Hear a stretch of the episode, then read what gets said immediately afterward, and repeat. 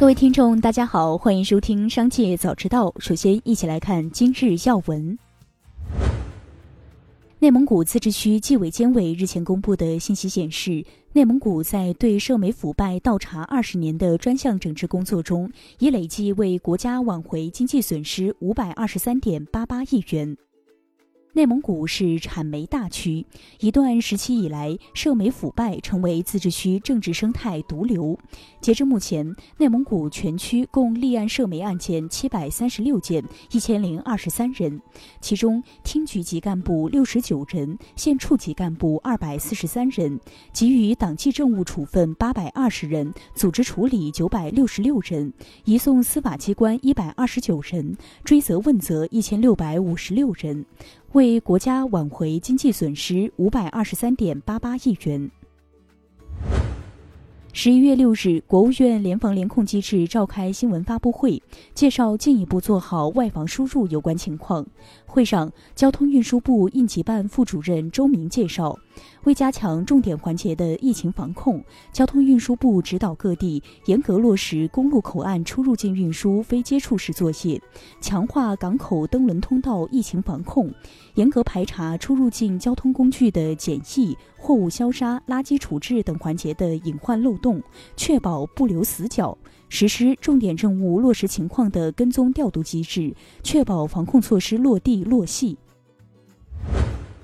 继续关注企业动态。近期，华为技术有限公司申请的多个姚安娜商标注册成功，相关商标申请于二零二一年一月，国际分类涉及教育、娱乐、广告销售、通讯服务等。公开资料显示，姚安娜为华为创始人任正非的小女儿。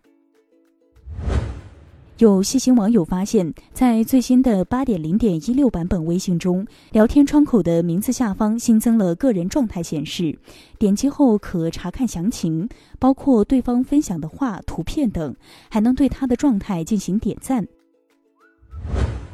爱奇艺创始人 CEO 龚宇表示，目前网络盗版分为硬盗版和软盗版两类，后者为目的的主要盗版形式如拆条、解说、二创。他认为，软盗版如果把握不好，会和硬盗版一样危害极大。随着经济社会发展，个人信用变得越来越重要。比如说，查询个人信用报告已成为金融机构信贷审批的必要环节。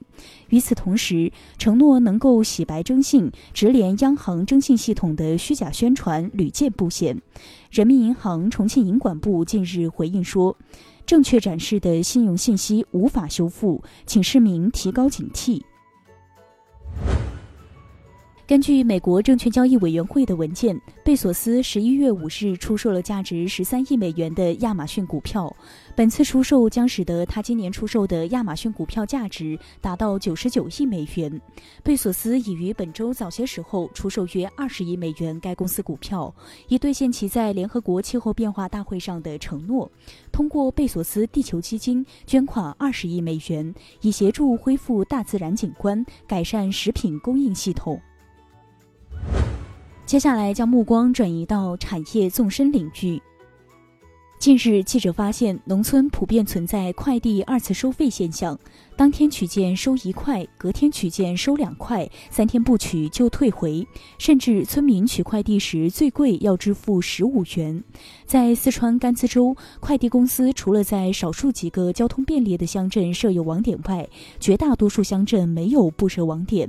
自二零一七年以来，中国邮政集团有限公司甘孜州分公司建设县乡邮路一百零六条，全州三百零八个乡，两千一百八十一个建制村。每周投递不低于三个频次，试点展开油快一体融合发展。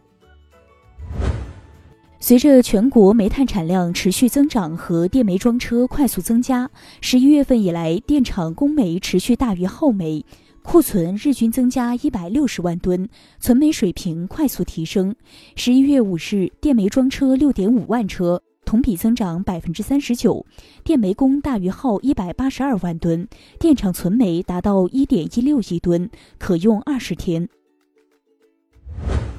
专家指出，对手机的依赖可能会影响大脑的认知能力，导致焦虑、抑郁情绪，对健康产生负面影响。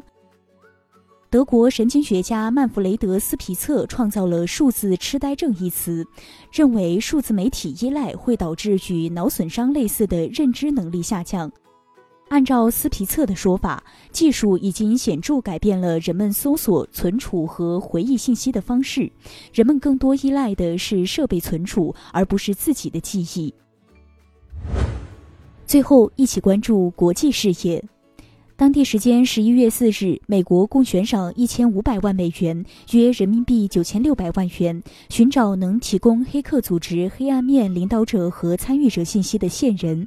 今年五月，黑暗面对美国最大燃油管道运输商发起攻击，美国一度陷入国家紧急状态。